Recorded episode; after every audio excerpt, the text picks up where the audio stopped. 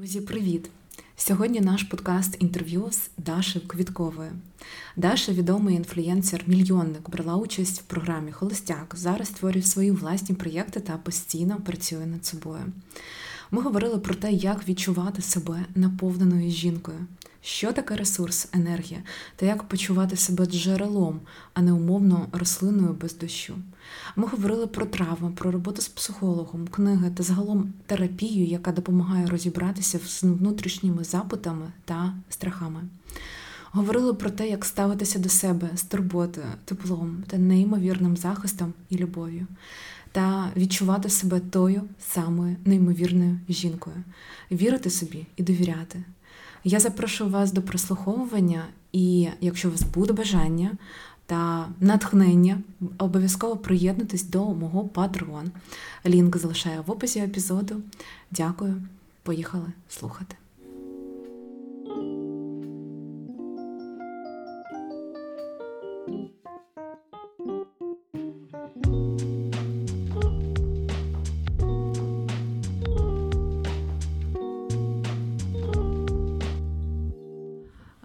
Даша, привіт. Привіт.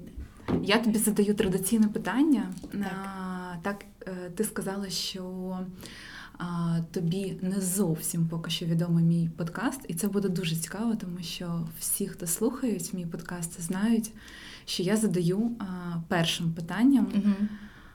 Досить просте, але досить важливе питання: хто ти?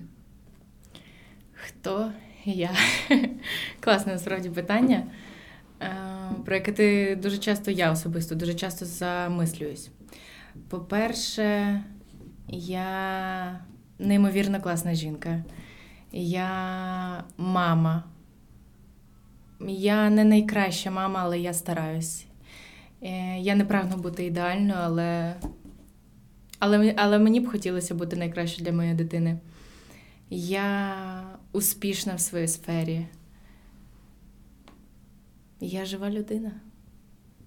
Я жінка. Мені здається, що коли ти кажеш, що я жінка, це вже звучить якось круто. Ось цей меч. Я жінка. Ти сказала, що неймовірна жінка. Так. Коли він стався? Коли ти це зрозуміла? Ти ж не одразу це ні, відчула? Ні, ні, не одразу. Тут багато, багато роботи над собою, е, бо я зараз також знаходжуся в терапії з психологом. Коли я відчула, що я неймовірна жінка, ем, як тільки я почала обирати себе, як тільки я зрозуміла, що я більше не хочу, не можу і не буду обирати в першу чергу когось, а потім себе. Я хочу спочатку вибирати себе. Тоді зрозуміла, що я офігенна що я заслуговую на найкраще. Я навіть своїм дівчатам, які підписані на мене, завжди кажу, що ви стовідсотково так. Ви заслуговуєте на найкраще. І це те, що я відчуваю з приводу себе також. Якщо ми повернемось до неймовірної жінки, так. це що для тебе? Це е, сепарація від мами, це розуміння себе, своєї жіночої природи, знайомство з тілом. Що це для тебе? В який момент саме це відбулося? Е, дивись, ну сепарація від мами в мене дуже давно відбулося, років 16, мені здається, я сказала все, до побачення пішла. А це я неймовірна жінка, це як проявляється. Дивись, це коли ти починаєш, ну це, блін, те, те, що я кажу, коли ти починаєш обирати себе, слухати себе, ти знайомишся заново зі своїм тілом, зі своїми думками, зі своїми потребами в першу чергу. Ти починаєш себе слухати, дослухатися до себе, до своєї інтуїції, ти починаєш себе поважати, ти починаєш розуміти, що ти не хочеш погоджуватись на на менше. Угу. Тобто ти розумієш, чого ти варта. Але ти знаєш, просто насправді ось це колесо, яке в тебе могли запустити батьки, дуже важко змінити його напрямок. Тобто, якщо дійсно вони там, ну умовно кажучи, не приділяли тобі дуже багато уваги. Ну тут справа не в увазі. Добре, або візьмемо інший аспект насилля, немає грошей, або ще якісь моменти, які ти бачила, так дуже складно ну, повернути себе, сказати, блін, да я цінна. Так, дуже складно. Я ж Це майже кажу... неможливо і Ні, це, це можливо. Це можливо, але це дуже велика праця над собою. Я працюю е, два рази на тиждень з терапевтом, і в мене їх е, двоє е, чоловік і жінка. І кожного разу я виходжу, я ридаю крокодиличими сльозами, мені боляче, мені важко.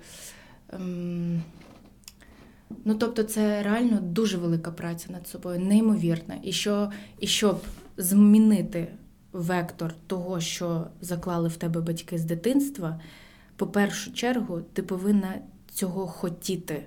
Хотіти це зробити. Бо ну, я ж про свою проблему там дізналась не, не вчора, а знала і давно.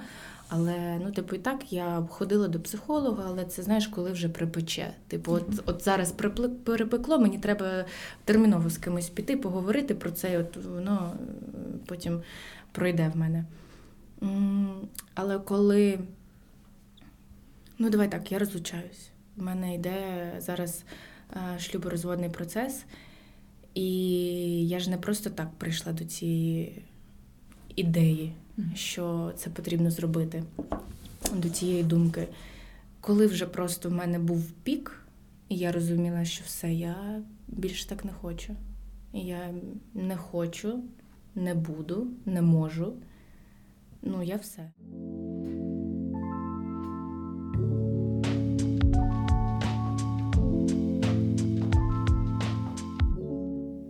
Я якось е, розмовляла зі знайомим з приводу ну, всього, що відбувається в мене в житті, е, ще коли я не сказала нікому, що я хочу це зробити.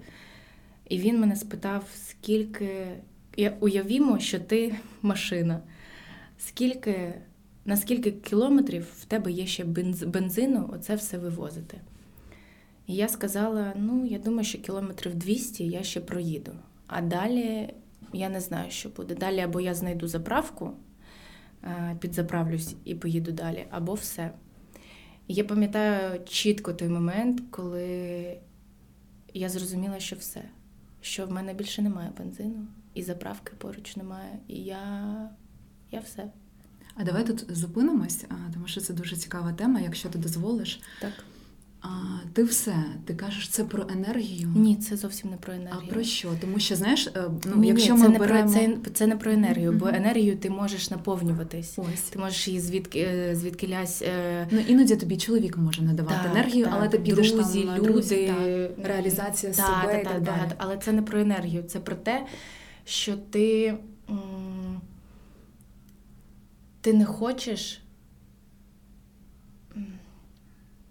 Як же так сказати, щоб не образити, щоб не було зрозуміло, про що я кажу. Бо я не дуже хочу прям вивертати, вивертати все. все. Це. це просто коли ти розумієш, що ну, так далі більше продовжуватись не може.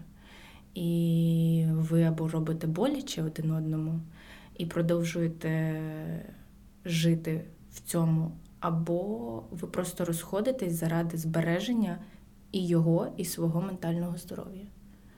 Це Окей. не про енергію. Е, тобто, як я розумію, ви говорили на різних мовах, ви один одного ну, не чули і е, дивись, я не скажу більше, ніж я сказала в інтерв'ю у Маші. Е, в нас різні швидкості, в нас різні погляди в якийсь момент стали. В нас нам дуже важко емоційно було разом, бо Ну, так так просто склалося, що в якийсь момент просто ми пішли різними дорогами. Угу. І щоб просто не витрачати час його, не витрачати час мій, не робити нам обом боляче, і більш того, не робити боляче нашій дитині, яка все це бачила, все це чула. Ми прийняли таке рішення, що це все ми ми не можемо більше бути разом. Угу. І зараз ти знаєш, е, мені здається, що і він, і я ми розуміємо, що ми зробили правильний вибір, правильне рішення. Ти що відчула після того, як ти прийняла це рішення? Полегшення. Я, Полегшення. полегшення. Я відчула, що я вільна. Цілесно, воно якось відображалось на тобі? Чи ти відчувала якесь, знаєш, з, наче ти стисн, стиснута всередині? Ну, дивись, я, я була відчула, що я, що я вільна. В мене ніби розправились крила, і я можу летіти. Я можу все. От в якийсь момент я зрозуміла, що я можу все, і я більше не боюся. Якщо якийсь час я боялась різного, а що скажуть люди? А наш же син, а син це все бачить. А як буде далі? А, що скажуть батьки? Ну, я різного боялась. В якийсь момент я зрозуміла, що люди не роблять дуже багато речей суто через страх, бо вони бояться і вони стоять на місці. Але коли ти розумієш, чому цей страх відбувається, чому ти відчуваєш біль, ти можеш це контролювати, і ти можеш бути над своїм страхом і над свої, е, своїм болем. Не вони над тобою, а ти над ними. І я, я в моменті зрозуміла, що я можу все. Я не знаю, як це, як це тобі пояснити, що я вс- всемогутня, що я не, ну, неймовірна. У найважчий вільна. період, як я розумію. у найважчий період, не дивлячись на те, що в мене зараз розлучення, терапія, де я просто ридаю неймовірно, переїзд, е, в нас ідуть суди. Ну, зараз взагалі Навіть суди. Да, в нас зараз йдуть суди. І ну, зараз важко, але навіть от в цей момент я відчуваю, що я вивезу все, я зможу все. Звідки ця сила, звідки ця енергія? Чи вдячна ти за цю силу енергію комусь ще? Ні, нікому не вдячна. Е, Бо це моє, це зсередини йде. Розумієш, мені ніхто не дає. Е, Я ні до кого не йду, щоб ем, отримати цю енергію. Я прокидаюся вже з енергією. Я, сам, я, я сама по собі стала цією енергією, розумієш? Раніше такого не було. А, ні, раніше було, можливо.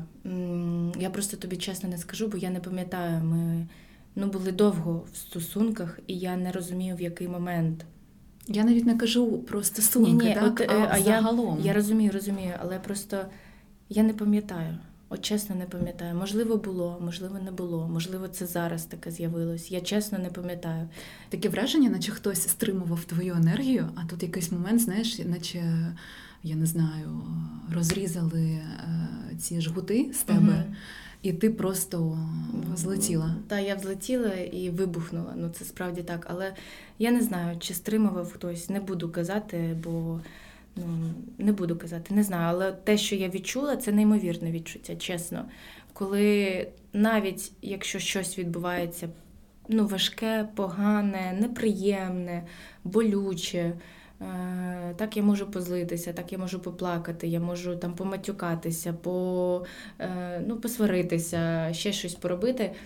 Але це ну, займе в мене ну, хвилин 25 від сили. Далі я зберуся, скажу, Даша, давай, підіймайся, все буде супер. І все реально буде супер. В якийсь момент я зрозуміла, що все, що не відбувається, все відбувається не проти нас, а для нас. І все для того, щоб нам було найкраще.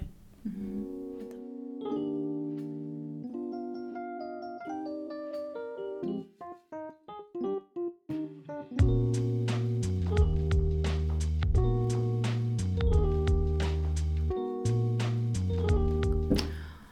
Якою ти була дитиною?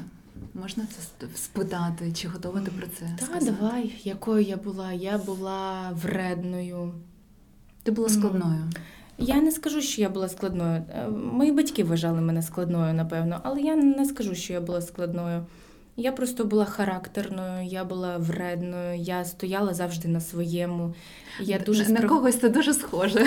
Ну, я така, знаєш, я дуже справедлива людина. В мене є сестра, і вона повністю протилежність мене. Вона така, ну знаєш, типу, мир в усьому мирі. Да, да. Друзі, вона бачить, коли ми з мамою вже у нас файт, і я стою на своєму. На і от що цікаво, я і в дитинстві, і зараз знаючи, що після що може статися там після сварки, що за цим буде, я завжди стояла на своєму. І я я не зроблю ні ні, ні кроку в, е, там в сторону, не відступлю ніколи.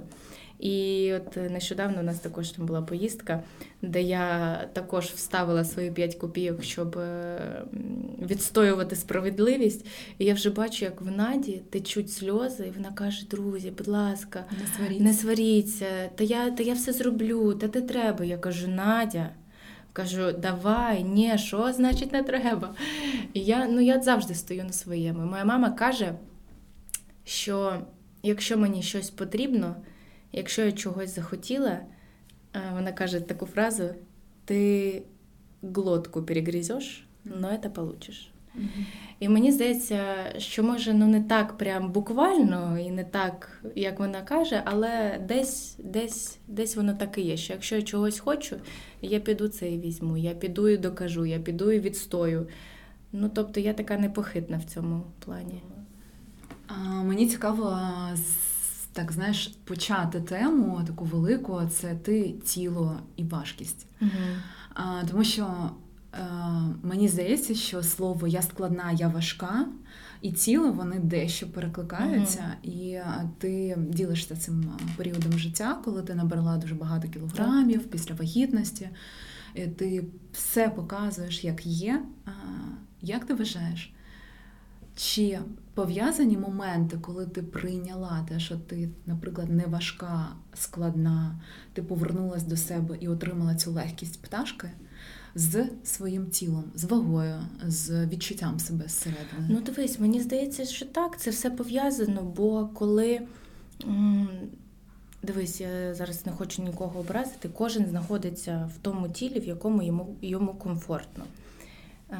Мені комфортно в тілі, в якому я е, знаходжуся зараз.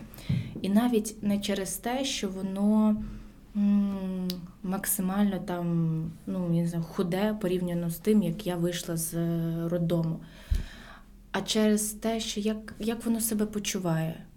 Коли е, я набрала вагу, е, я, мені було важко піднятися на перший поверх. Мені було важко, коли я прокидалася, бо в мене були проблеми з гормонами, з цукром, з щитовидкою. Ну, з ус... ну, в мене просто був збій. Більш того, в мене ще була після... післяродова депресія, і мені взагалі було важко, в принципі, жити. От. І я пішла до лікарів. До різних там був ендокринолог, і психолог, і всі-всі-всі. Просто і навіть е, пішла в спортзал займатися до тренера бо я хотіла відчувати себе здоровою, бо я хотіла прокидатися і розуміти, що я прокидаюсь в гарному настрої. Е, я хотіла прокидатися і розуміти, що в мене нічого не болить.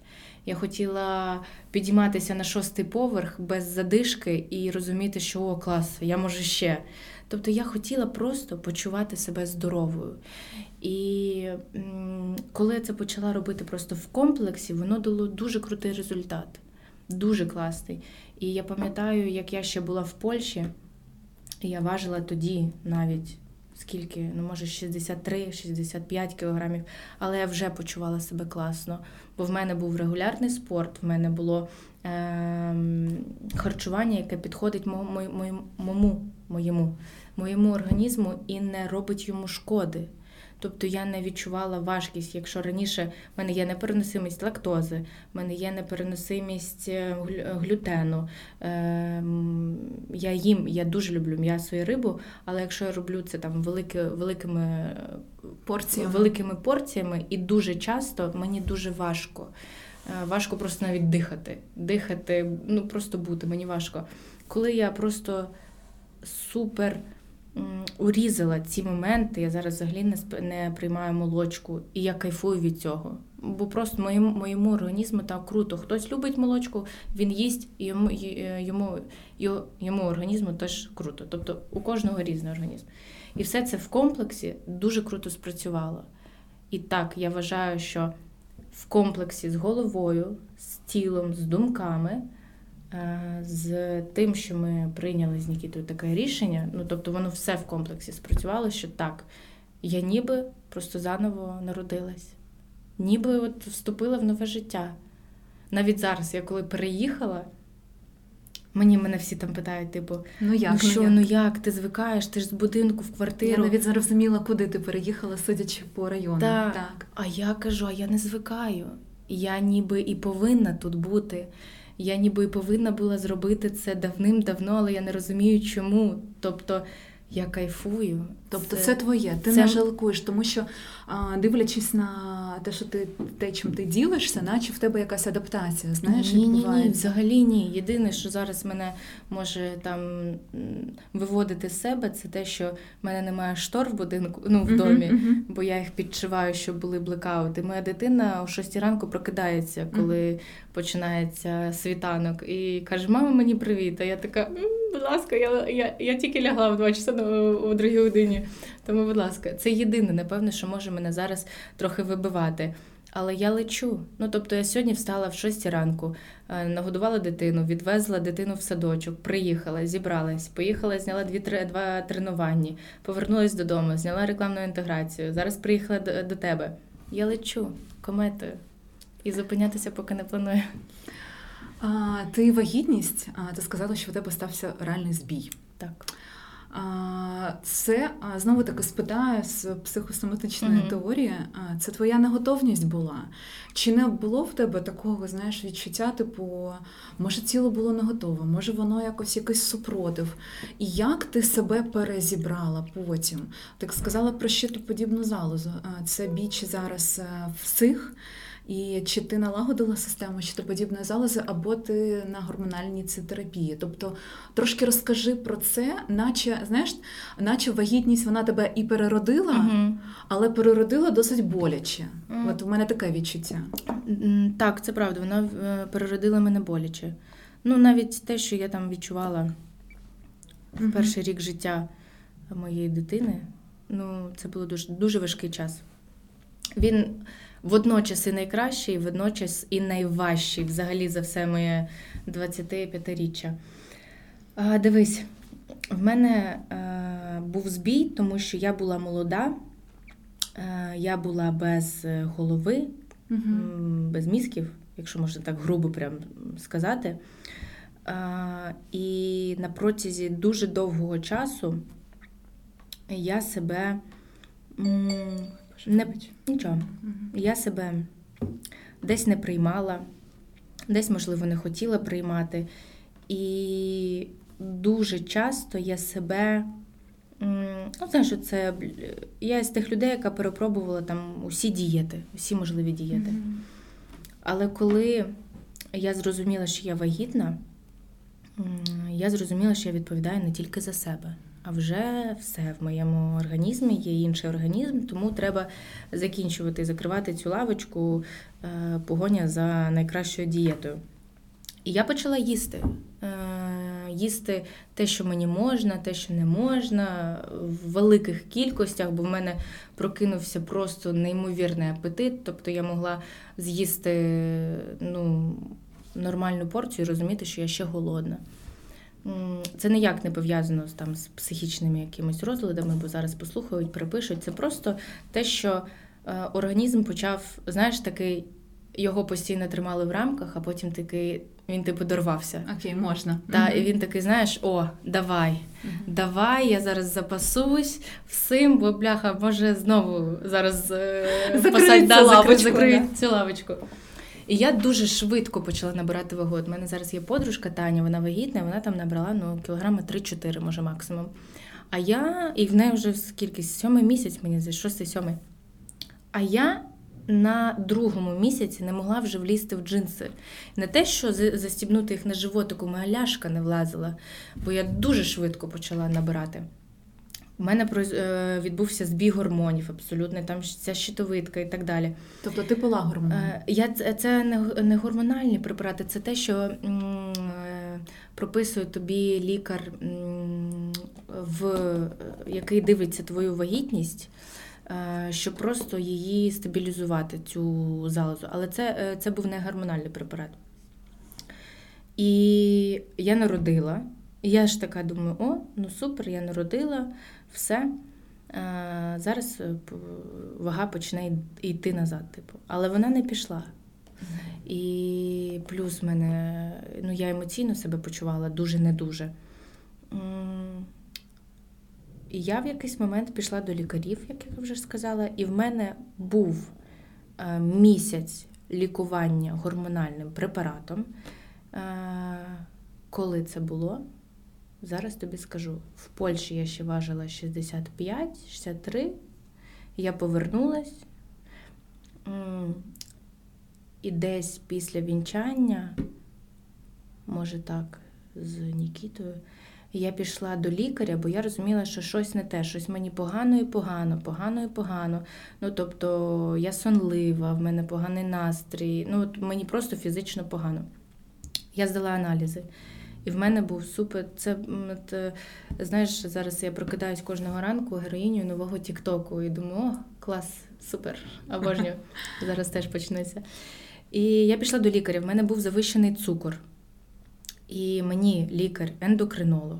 Не я сама вирішила, що от я зараз хочу щось собі поколоти, бо я така безбашена. Е, Лікар прописав мені препарат, і лікування моє тривало ровно, рівно місяць. Мгм. Через місяць мій цукор стабілізувався, цей препарат мені виписали і все. Тобто люди зараз розводять е, шум, що я не знаю вже який рік сижу і що я там тільки не роблю. Але в мене лікування було місяць, і паралельно з цим е, я продовжувала займатися там і спортом, і своїм здоров'ям, Мгм. в принципі. Тобто я всі штуки, які в мене вилазили на аналізах, я їх всіх всі закривала, щоб просто почувати себе круто, здорово. Чи вважаєш ти, що ти змін. е, Тобто ц- е, 80%, як я розумію, це той препарат, який тобі прописали. Він, він допоміг тобі. 80%? Це я так, ну ти Ні, говориш ти про що? це. Ну Це- розкажи тоді, що тобі допомогло? Що сам в чому саме допомогло? Звільнитися від важкості. Я говорю про важкість. Важ... Дивись, що мені допомогло звільнитися від важкості: забрати молочні продукти, забрати м'ясо рибу, Все, я яке мені е, важкість давало в організмі, коли я там могла е, багато з'їсти, бо я дуже обожнюю ковбасу. Ковбаска з перчиком це моє найулюбленіше. Я могла вночі закинутися ковбасою, але вона мені дає важкість. Два-три кусочки мені вже важко. Коли я просто почала прибирати ці продукти зі свого, е, зі е, свого раціону, хлібчик, булки, я цього не їм, бо мені від цього важко. Але я люблю і можу собі дозволити, коли я розумію, що так, сьогодні в мене було класне тренування, мене вбили, я їду їсти хліб і рибу. Я типу їду прям їсти хліб і рибу, бо я розумію, що я.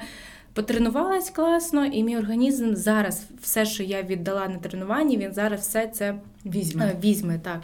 Е, от. Е, Мені оці штуки допомогли. Мені дуже допоміг спорт, Е, мені дуже допомогло регулювання харчування, спорт, а препарат це було. Ну, я його приймала місяць, це було відсотків 5-10. Це я Тобто почула. він мені просто понизив мій цукор, і ми його забрали. Бо від нього, якщо робити це не під наглядом лікаря, не контролюючи взагалі ситуацію, ти від нього можеш отримати дуже багато шкоди. І я, аби я отримувала дуже багато шкоди і робила щось собі на зло без нагляду лікаря, і без чого-небудь, мені було важко, в принципі, зараз і займатися в залі е, по півтори години, як я це роблю. Сьогодні я зняла дві, два тренування, це три години. Мені було, в принципі, важко, бо він би дав мені обратний ефект. Мгм. Зворотній. Зворотній, так, пішло, пішло б все туди, куди не треба. Тому в мене був лікар, він відслідкував мій цукор, забрав цей препарат. Я продовжила собі жити. От і все. І далі працювати над своїм тілом. І кожного дня я роблю речі, які мені допомагають зараз почувати себе класно.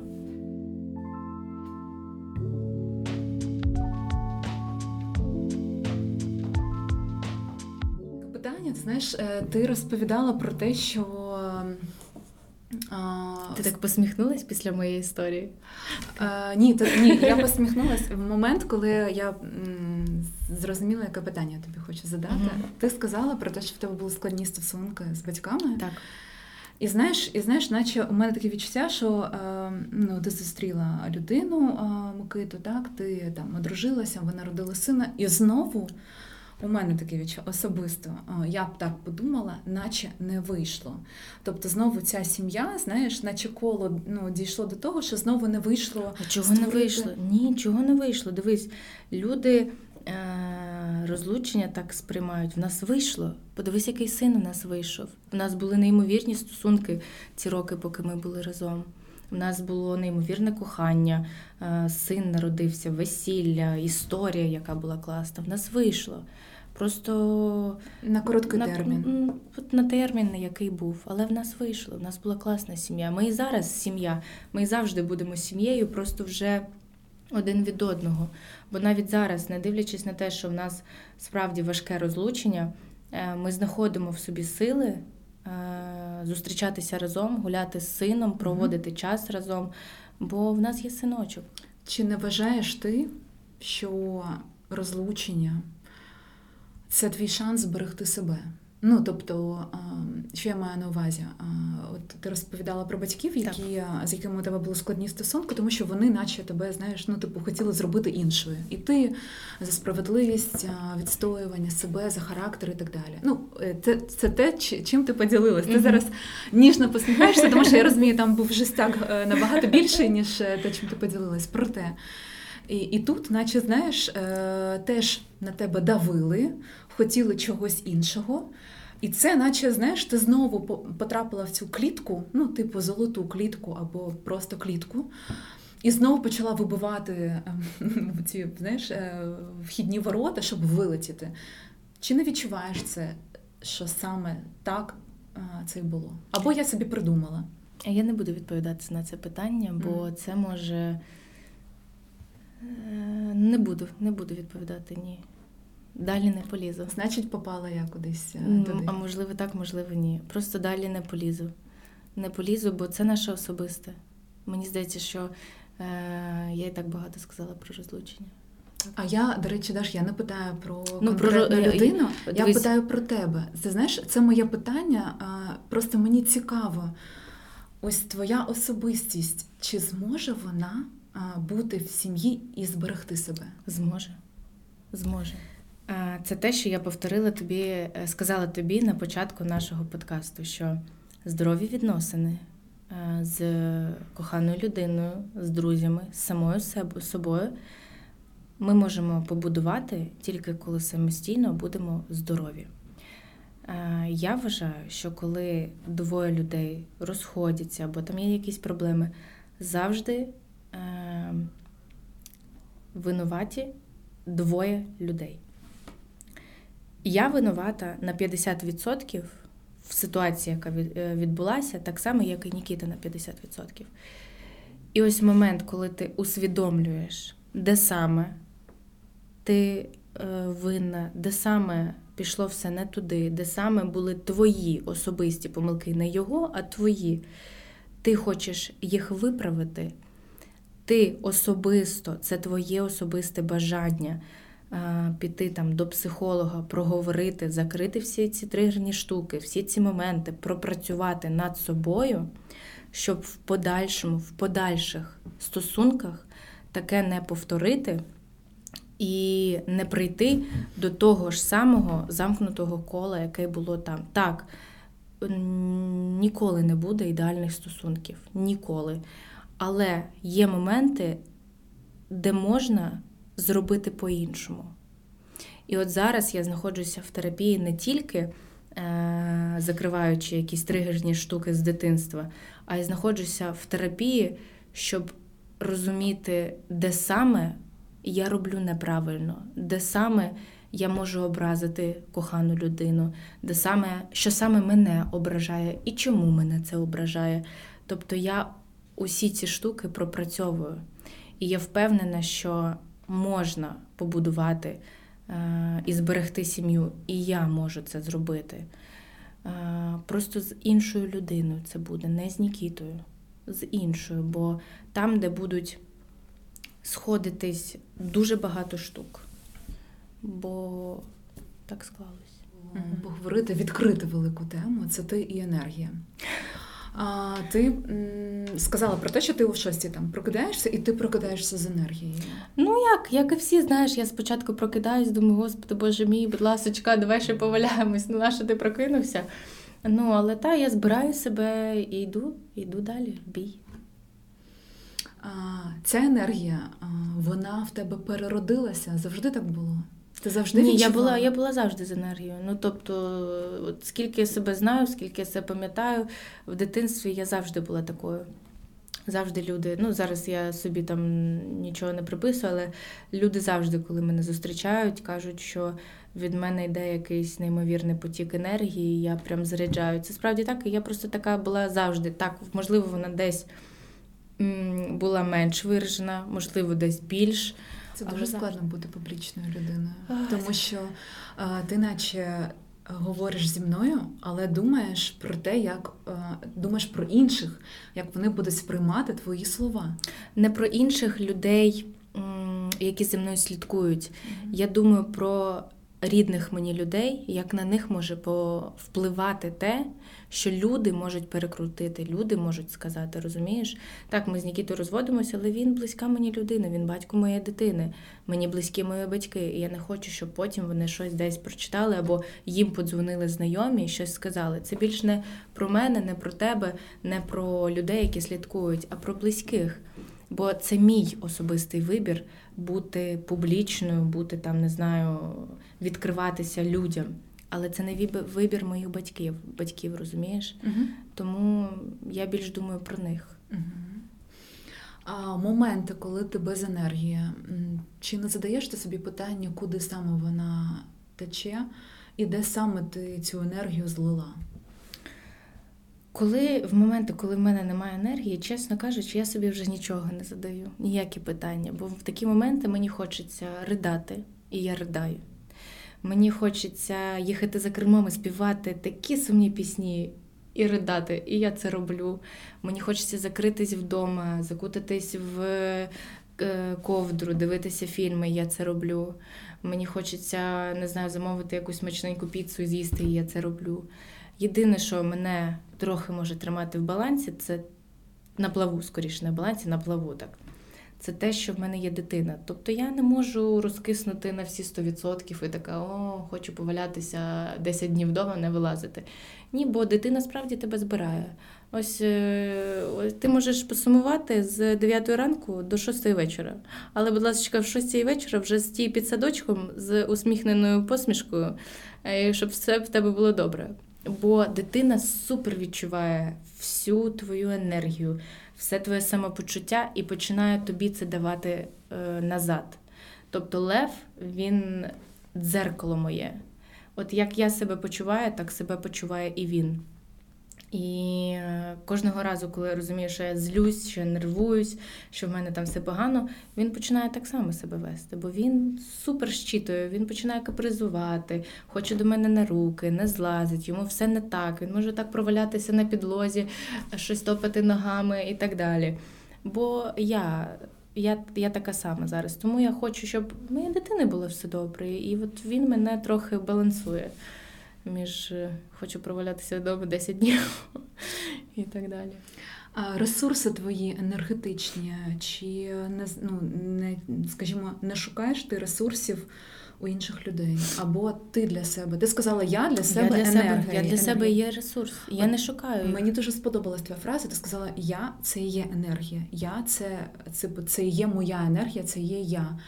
І для мене це велике відкриття, тому що дуже багато людей залежних від соціуму. І підсвідомо, коли ми відкриваємо інстаграм, ми шукаємо там енергію. Ми шукаємо там тебе, наприклад, так, яка вже прокинулася 6 ранку і кудись їде. Ми шукаємо там іншу людину, яка десь подорожує.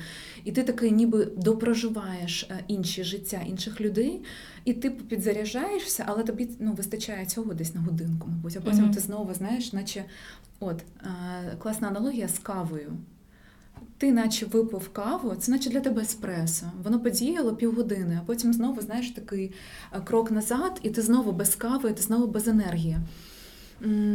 Тому я тобі задаю глибоке питання, тому що ти дуже впевнено сказала, що ти це і є та енергія. Коли ти це зрозуміла, і як ти до цього прийшла, як ти відчула, що є твоя енергія, є твій ресурс, не треба на когось вішатись, чіплятись і вимагати від інших цієї енергії, від близьких, від батьків, від друзів, там, не знаю, не шукати її в інстаграмі, а розчинитися, я не знаю, довіритися своїй енергії. Я не можу сказати тобі конкретно, типу, от коли це сталося, бо я завжди, я ніколи не шукала енергію в комусь іншому. Ем, я не знаю чому. Можливо, це пов'язано з тим, що я ну, дуже швидко в дитинстві виросла і почала бути самостійною. Я ні, У мене ніколи не було такого, що я шукаю щось в іншій людині. Так, можливо, є такі історії, коли інша людина може повпливати на мій, на мій настрій, але в мене дуже швидко працює оця штука, коли стоп. Ти на мій настрій впливати не будеш. Цікаво. І а, це дуже круто. Ну, Мені здається, що це реально це, це терапія дуже допомагає. Коли ти просто розбираєшся в своїй голові. Я нещодавно читала дуже круту книгу, вона називається Проч із замкнутого круга. Я До речі, е, цікаво, що ми з тобою говорили про це, про да, да, да. Угу. Я її ридала, і дуже багато цікавого для себе. От Якщо ви послухаєте подкаст, почитайте цю почитайте цю книгу, вона дуже крута. Тобто, так, є моменти, коли люди можуть впливати на мій настрій, але я себе максимально швидко збираю. І в мене є оця штука, коли якщо я вже відрізаю, я відрізаю відрізаю, відрізаю назовсім. Там вже не повернути ну, ні, то ні. І спершу я зрозуміла, що ніхто з людей зробити тебе щасливим не зможе, поки ти сама не, не будеш щасливою. Тобто так, е, ти можеш приїхати там в компанію, класно провести час, але ти потім повертаєшся додому. І тобі потрібно, ти повинна відчувати себе комфортно сама з собою. В цьому дуже допомагає допомагає розуміння своїх потреб. Сьогодні хочу залишитись вдома і я відмовлюсь від зустрічі. Я хочу подивитися цей фільм, я хочу піти почитати цю книгу, я хочу піти займатися в зал, я хочу піти не знаю, на ці танці. І а що взагалі мене цікавить? Клас, мені подобається стрільба, я піду на стрільбу. Ще я хотіла б займатися ударними, я піду на ударні, на ударні. Так, сьогодні хочу погуляти з сином, іду гуляти з сином. Тобто, коли ти розумієш, чого ти хочеш, що тобі подобається, як ти себе почуваєш. Тобі стає цікаво сама з собою. Мені немає взагалі проблеми прийти і провести час сама з собою. Ну, тобто, я не відчуваю себе одинокою. Це бо є таке слово є, є, звичайно. українською одинокою. Самотньою. Сам, самотньою, от я uh-huh, ж кажу, що uh-huh. щось щось не те так, сказала. Так. Самотньою.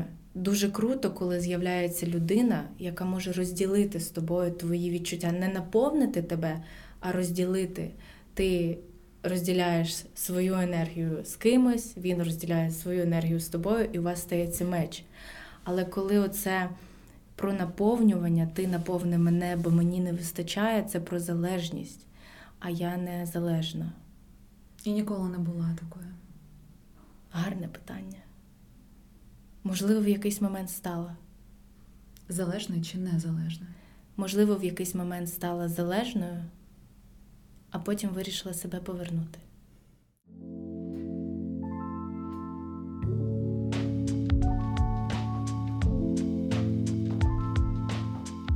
Я іноді задаю собі питання: окей, пройшов, пройшов цілий ранок. Що робила я для себе? Дуже мало чогось і бачиш, розчервонілася. І дійсно як ну тут я думаю, окей, який мій сценарій, що мені треба робити для себе? Тому що я якраз коли я роблю щось своє, не знаю, йду гуляти, роблю йогу, ще щось, мені потрібно їхати зранку, десь о 7.30 і взагалі не проводити час тоді з сім'єю. Розумієш? Тобто це має бути такий баланс, якщо я обираю сім'ю. То я там до 10 до 11 готую сніданки, там ще щось вигулюю собаку, там розмовляю з чоловіком і так далі. І потім я така сиджу, я маю працювати, але в мене немає ось цього геп так. для себе. Тобто я не підзарядилася, так? так тому так. що ти правильно говориш, що ми підзаряджаємося саме коли робимо щось для себе, так. щось своє. І це важко, розумієш? І я така... Ні, я розумію, що це важко. Я не можу давати поради щасливих стосунків і як побудувати сім'ю, як ти бачиш. Але я впевнена, що коли м- знаходяться люди, знаходять один одного з з однаковими цілями, з однаковим, з, з однакою, однаковою швидкістю, з однаковими амбіціями, коли люди вчаться розмовляти домовлятись один з одним, там можна і знайти баланс. Це справді дуже важко, неймовірно важко. Але якщо вже дві людини обрали створювати сім'ю, бути разом, народжувати дитину, там мають бути розмови, там має бути, мають бути компроміси. Там мають бути Там можна знайти баланс, якщо цього захотіти. Так, десь ти і себе зберегти, і себе зберегти ти можеш, і він себе збереже. Mm-hmm. Бо якщо він також втратить себе, це також ну нічого хорошого з цього не вийде. Ви обоє можете зберегти себе і зберегти сім'ю, але це справді важко. Справді ну дуже важко. І це робота над собою. І так, можливо десь прийдеться чимось пожертвувати, десь своїм часом, своєю стрільбою в якийсь момент, ще чимось, але це можливо зробити. Бо коли люди втрачають себе, починають робити дуже багато речей для когось, не для себе. Будемо завершувати. Я хочу в тебе спитати питання. Ти бачиш, я такі блоки блоки зробила, uh-huh. але я не готувалася. Uh-huh. Але у мене є такий наостанок блок ти і соціум. Я сказала, я не дивилася жодної серії uh-huh. Холостяка. Ну, бачиш, але не треба. Так, але я дивилася твої інтерв'ю, і ти досить, досить відверто, особливо боже мій, ФОП третьої групи. Да, Петра е, Застав. З Петю, так. Е, ти дуже відверто прямо розповідала про це шоу. Е, мені цікаво, чому ти там опинилася з таким світоглядом. І друге питання: чи не травмувало тебе це шоу? Травмувало дуже. Ем, Як я там опинилась? Що ти шукала там? Нічого не шукала. Як я там опинилась, це вже історія, яку я розповідала, напевно, мільйони разів. Я просто проспорила е, з дружиною брата, що не як? Чому? От і чому? мені знаєш, мене питання. А я чесно, я чесно не можу е, не можу сказати тобі чому. Я просто пам'ятаю, е, що був предостанній кастинг або щось доп набір якийсь дівчат. І оце твоя інтуїція, знаєш, жіноча, коли ти розумієш, що тобі треба там бути, тобі mm-hmm. треба туди поїхати. Нащо? Чому? Що там буде? Ніхто не знає. Але я встала і поїхала. І конкретно, чого я там шукала, я не можу сказати. Так, мені хотілося стосунків, мені хотілося чоловіка, але я не скажу, що я була нещаслива в той момент. Бо я навіть пам'ятаю кастинг, який проходив. І ми сиділи, там, може, нас 6-7 дівчаток сиділи, і вони кожна там розповідала про себе. І в якийсь момент встає психолог і каже: зі слів усіх я зрозумів, що ви нещасливі, і щоб стати щасливими, вам потрібен чоловік.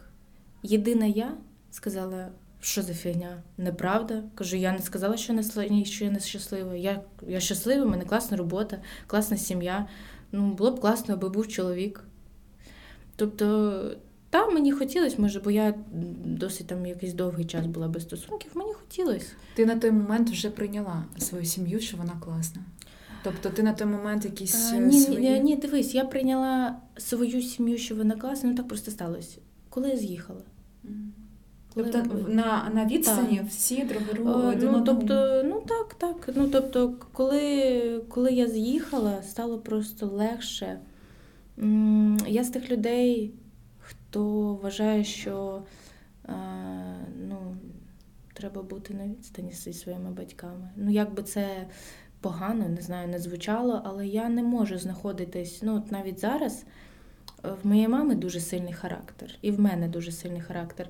І коли ці два характери зустрічаються на одній території, ну ну, знаєш, це знаєш, це як три хозяйки або дві на кухні. Ну, краще не треба цього робити. Краще хай один буде хозяїном, хозяйкою на кухні. Тому в мене класні відносини зараз з батьками. Та вони бувають важкими, як і у всіх, бувають ссори, бувають щось, е, ми скажемо одна одній. Е, але класні. Ми зідзвонюємось кожного дня, мама дзвонить Левчику. От, е, і ще було питання. Травма. Травма, Як так, травмувало тебе, як ти з цього вийшло і чому саме чому чого ця ситуація тебе навчила? Е, Я скажу тобі, як вона мене травмувала. Коли ти знаходишся всередині проекту, ти. е, Як я, як давай я скажу, як в мене це було. Ой Боже, сказала, що ніколи, ніколи не буду розмовляти більше про холостяк, але це питання дійсно цікаве. Це про тебе і соціум Так, це більше, про, це про мене. Е, Ти коли знаходишся, я коли знаходилась е, в проєкті, я бачила, я не хотіла бачити, як е, не хотіла там дізнаватись, як відбувається історія там інших дівчат, але я знала і бачила, як відбувається моя історія. Я відчувала її всім тілом, я знала кожну деталь. А потім, коли я побачила, що відбувається на екрані, мені здалося, що я зловила дурку. Мгм. В тебе відчуття співпадає. Да, не співпадало нічого, майже нічого. Тобто, в якийсь момент мені здавалося, що це я з'їхала з глузду, що це було все в моїй голові, а насправді було так, як показано там. І в мене неймовірна кількість сльоз була. Неймовірно було е, дуже багато е, е, сперечань і сварок було з Нікітою. Бо я в якийсь момент пам'ятаю, навіть йому дзвонила, кажу, Боже, ти що реально таке сказав? Він каже, Даша, не казав. Я кажу, як не казав? Я ж бачила. Він каже, не казав, клянусь. Я кажу, ні, в смислі, почекай, давай розберемось. Ну, тобто, в нас дуже багато моментів було. І це, до речі, був перший раз, коли я звернулася до психолога. Ну, тобто я вивозила все самостійно, самостійно, а там був момент, коли я зрозуміла, що я все. Ну, я сходжу з розуму. Бо проект же йшов три місяці, і кожного, кожної п'ятниці, чи коли він там виходив, я сходила з розуму. Я, я розуміла, що я дивлюсь, а що я дивлюсь, я не розумію. Бо моя картинка була супер Інша. інша, інша. І я звернулася до психолога, і мені було дуже важко. Я там проходила м, певний час цю терапію, допоки я не прийняла, що ну так. Ти сама на себе на це підписала перейшовши своїми ножками туди. Тому, тому так. Тому я розумію кожну дівчинку, яка йде на це шоу, йде на цей проєкт, і потім може щось там поскандалити в інстаграмі, або я розумію, що їй боляче. Розумію, що їй боляче. Ми це розуміємо про те, що ну, типу, Це не знаєш, я не хочу е, клівітати проект і розповідати, що типу там все наіграно, там все не так. Ні, це справді життя, яке ти проживаєш, і там немає ніякого сценарію. Там справді зароджуються відчуття, почуття. Е, Це справді дуже крута картинка, круті, емо, круті емоції, які ти отримуєш. Але ти повинен бути супер емоційно стійким до того, що ти можеш побачити.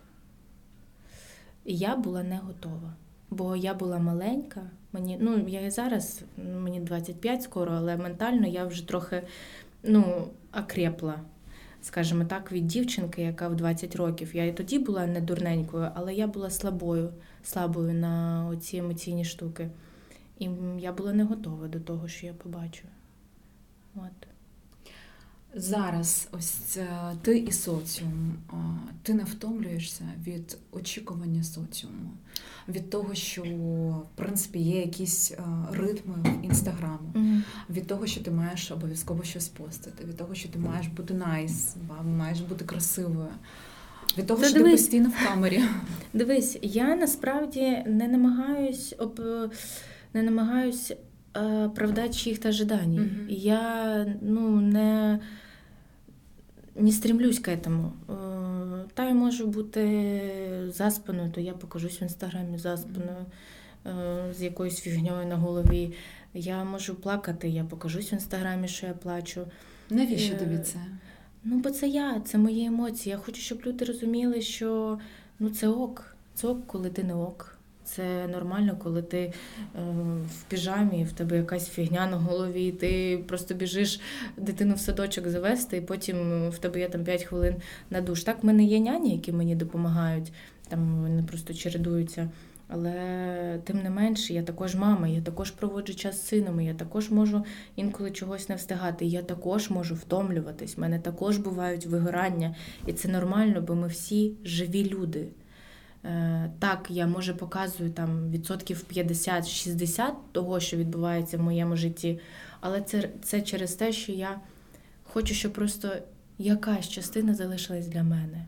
Навіть зараз, після останніх подій в моєму житті, я дуже хочу, щоб особиста частина якомога більше залишилась для мене.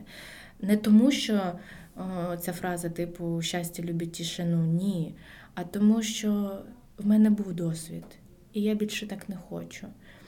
Я розумію, що рано чи пізно це може щось там, якщо в мене там з'являться з'являться стосунки, е, рано чи пізно хтось це побачить, е, публікує. Тобто люди це і так, і так дізнаються.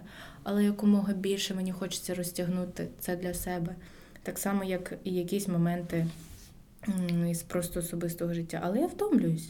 І коли мені погано, я кажу, ну там, бля, погано. Я можу відмінити там рекламні інтеграції, можу написати менеджеру, ні, я сьогодні не вийду в сторіс, бо ну, це капець. Е, в мене є стабільно там у неділю, ну не стабільно, але є вихідні дні, коли я розумію, що о, це мій день, коли я можу відкласти телефон, перезарядитися. Е, от, Або я там скоро їду у подорож, і я знаю, що в мене буде тиждень де немає ну, нічого. Тобто я, в принципі, можу відкласти телефон, але є велике але. Я люблю то, чим, те, чим я займаюся. Я люблю інстаграм, я люблю людей, які на мені на мене підписані. Це супер дивно, що я ніколи не бачила цих людей, але але я їх неймовірно люблю. Навіть люблю тих, хто пише мені якусь фігню. От я от розумієш, що прикол, коли після розлучення, після от всіх цих ситуацій, які е, трапились, коли зрозуміла, що я можу все. Я навіть коли бачу ці відео в Тіктоці, і не тільки в Тіктоці, в Інстаграмі, мені все одно. Я така. Клас, дякую. Я нещодавно це був такий прикол. Я щось сижу, отак, е, щось в ліжку, лістаю Тікток, і там відео якесь. Давайте проговоримо про Дашу Квіткову. Я говорю, о, давайте поговоримо. Щось дивлюсь, а там дівчинка, щось і так мене розносять, і так, і так. Я відкриваю коментарі, там так мене розносять. Я кажу, клас, класне відео. Скільки набрало? Півляму. Там 300 коментарів. Я кажу, круто, люди знають, хто така Даша Квіткова. Масон. Мене провсюди, знаєш, я всюди. Ну, коротше. Коротше, це, ти, це моє життя. Ти я, органічна. Так, я кайфую. Угу. Я чесно кайфую е, від того, чим я займаюся. Не тому, що мені треба встати і записати сторіс, а тому, що я хочу встати і вийти до людей, е, записати сторіс. Бо я їх люблю.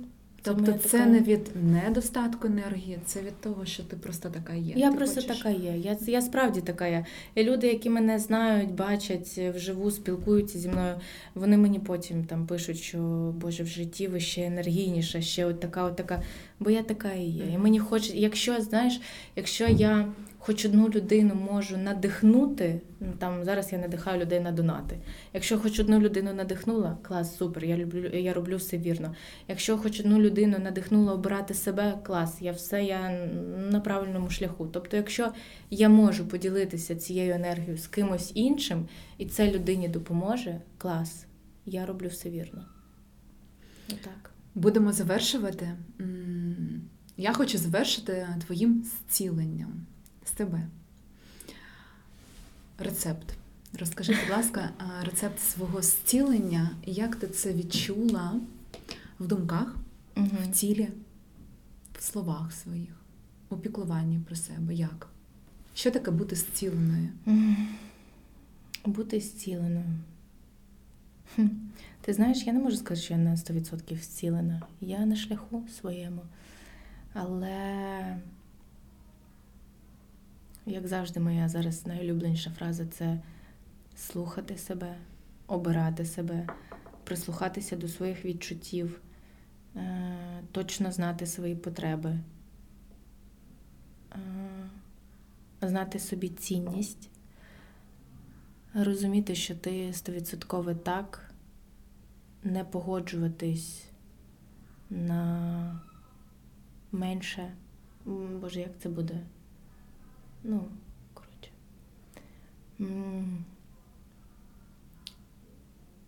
Відстоювати свої особисті кордони, не дозволяти людям туди лізти. Якщо не хочеться, якщо ви не хочете туди їх пропускати. знати свої потреби і кайфувати, кайфувати від життя і робити те, що ти можеш, те, що ти любиш. Спілкуватися з людьми, бачити, займатися тим, тим, що тобі подобається, працювати, бути з дитиною, бути сама собою, насолоджуватись часом самою собою. Отак. Але я на шляху, я на шляху. В мене ще так багато роботи. Так багато роботи. Дай, будь ласка, свій меседж тим, хто буде слухати наш подкаст. М. Так же ж хочеться щось таке цікаве сказати. Ем, Я дуже хочу, щоб люди, які слухали цей подкаст, ніколи не сумнівалися в своїх силах, е, ніколи не сумнівалися в своїх можливостях. Знали, що якою б не була ситуація важкою в моменті, вона все одно трапляється не проти нас, а для нас. І що насправді, якщо ми мож... якщо ми хочемо, ми можемо вивести абсолютно все. Отак. Головне захотіти. За- Це, це правда, головне бажання.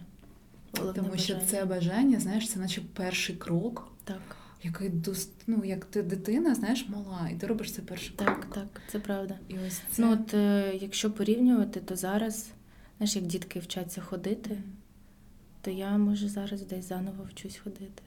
Ну, переродження в тебе переродження, так. Це дуже це цікаво. правда. Це правда. Та таке. І це дуже відчувається. Дякую тобі. Дякую тобі, дуже було приємно. І мені.